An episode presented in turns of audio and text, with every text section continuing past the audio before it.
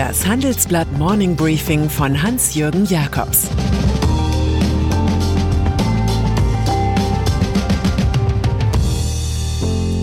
Guten Morgen allerseits. Heute ist Dienstag, der 24. November, und das sind heute unsere Themen. Donald Trump gibt nach. Joe Biden geht auf Nummer sicher. Bert Flossbach schwört auf Aktien. Dieser Podcast wird präsentiert von Samsung. Das volle Potenzial entfalten. Das neue Samsung Galaxy Z Fold 2 5G kann mit einer einfachen Handbewegung von einem kompakten Smartphone in einen großzügigen Screen verwandelt werden. Filme gucken, Gaming oder mobiles Arbeiten ist mit dem faltbaren Smartphone komfortabel möglich.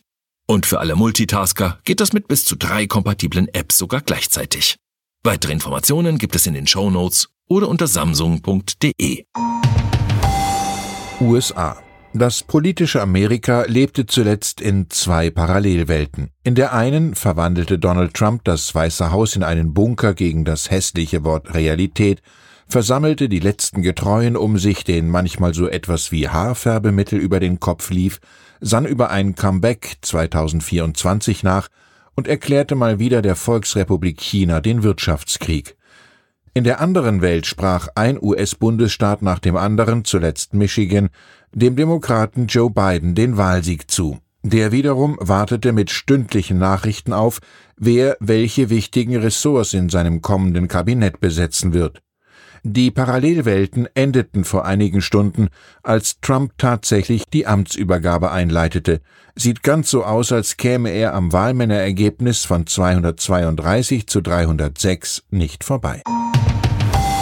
US-Regierung. Bidens Führungsteam zeichnet aus, dass hier Loyalisten und qualifizierte Handwerker ihres Fachs zugange sind.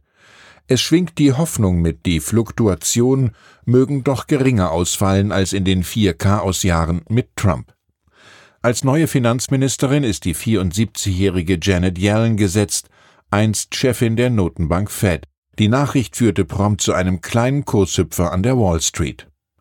Das Amt des Außenministers übernimmt der 58-jährige Anthony Blinken, einst Bidens Sicherheitsberater und unter Barack Obama Vize-Außenminister.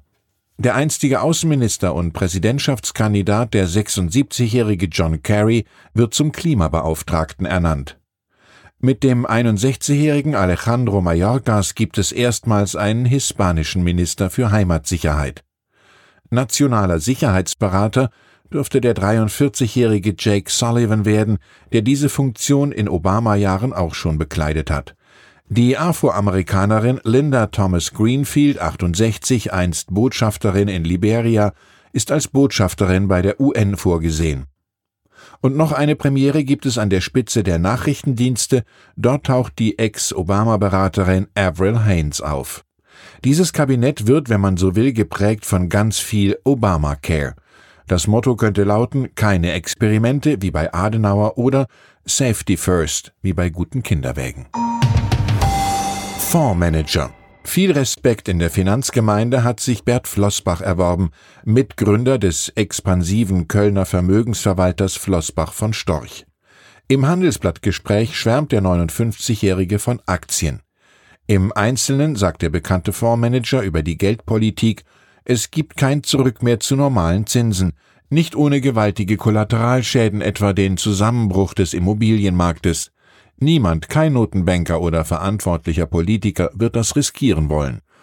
Als Lottoannahmestelle mag man sich eine Finanzfirma auch nicht vorstellen, die vor zwölf Jahren erst zwei Milliarden Euro verwaltet hat, heute aber schon auf 63 Milliarden kommt. Medien 2020 war kein einfaches Jahr für den Journalismus, sagt Miriam Meckel. Corona habe die Hauptaufgabe von Journalisten erschwert, nämlich in die Welt gehen, recherchieren, was geschieht und darüber berichten, so die Vorsitzende der Jury für den Georg von Holzbrink Preis für Wirtschaftspublizistik.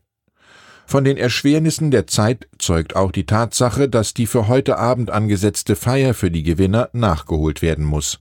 In der Kategorie Text siegten Astrid Vinciano und Michel Catanzaro mit der Reportage Der Wert des Lebens erschienen in der Süddeutschen Zeitung, ein Stück über die Frage, wie teuer Medizin ist und sein darf. In der Kategorie Audiovisuell entschieden sich die Juroren für die ARD-Dokumentation Goldgrube Bauland, das große Geschäft mit Grund und Boden, in der Hans-Jochen Vogel noch einmal einen großen Auftritt hatte.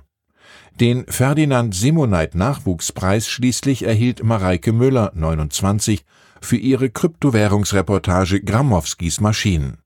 Die Finanzredakteurin des Handelsblatts hatte sie während einer Hospitanz bei der Wochenzeitung Die Zeit recherchiert. Glückwünsche. Karl Dall. Er war ein scherzender Begleiter beim Erwachsenwerden der Republik, einer, der die Anarchospäße seiner Jugend bei Insterburg und Co. später in Blödelei-Energie beim deutschen Privatfernsehen umwandelte. Und so wurde der Bühnenzampano Karl Dall mit Dallas bei RTL nach 1985 erst recht bekannt, später durfte er auch bei Sat1 und Tele 5 unterhalten. Mit seiner Selbstpersiflage fasste der Pointensetzer auch im Musikgeschäft richtig Fuß und machte Diese Scheibe ist ein Hit tatsächlich zum Hit. Dalls Sprüche waren legendär, etwa als er die Wildecker Herzbuben als Wildecker Speckbuben bezeichnete. Er konnte auch filigraner.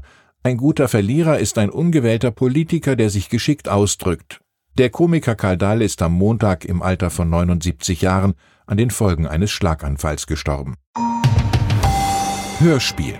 Auch im hohen Alter beweist Alexander Kluge eine bemerkenswerte Produktivität.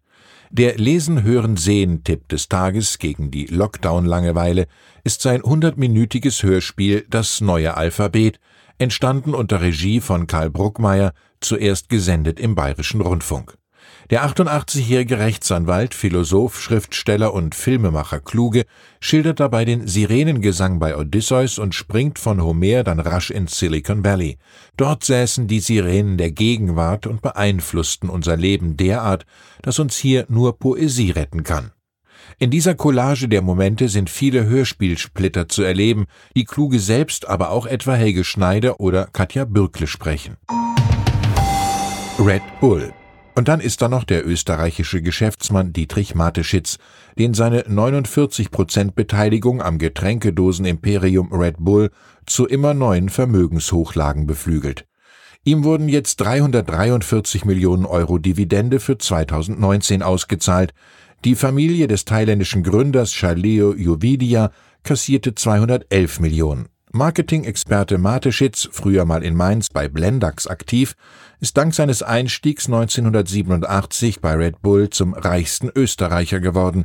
Der 76-Jährige gönnt sich und den anderen dafür ein weitgespanntes Entertainmentreich mit Fußball, Eishockey, Extremsport, Formel 1, Fernsehen und Büchern.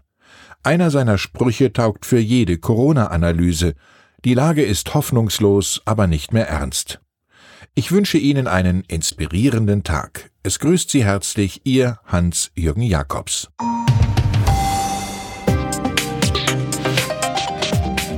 Ab 17 Uhr sprechen wir bei Handelsblatt Today über alle Themen, die die Finanzwelt bewegen. Das kann auch das Thema Nachhaltigkeit sein, das in allen Bereichen unseres Lebens immer wichtiger wird und längst auch in der Finanzwelt angekommen ist. Denn immer mehr Anleger achten bei ihren Investments auf Nachhaltigkeit und stellen höhere Anforderungen an Unternehmen. Dieses und andere Themen präsentiert von unserem Initiativpartner, der Hypo Vereinsbank Private Banking. Das war das Handelsblatt Morning Briefing von Hans-Jürgen Jakobs, gesprochen von Peter Hofmann.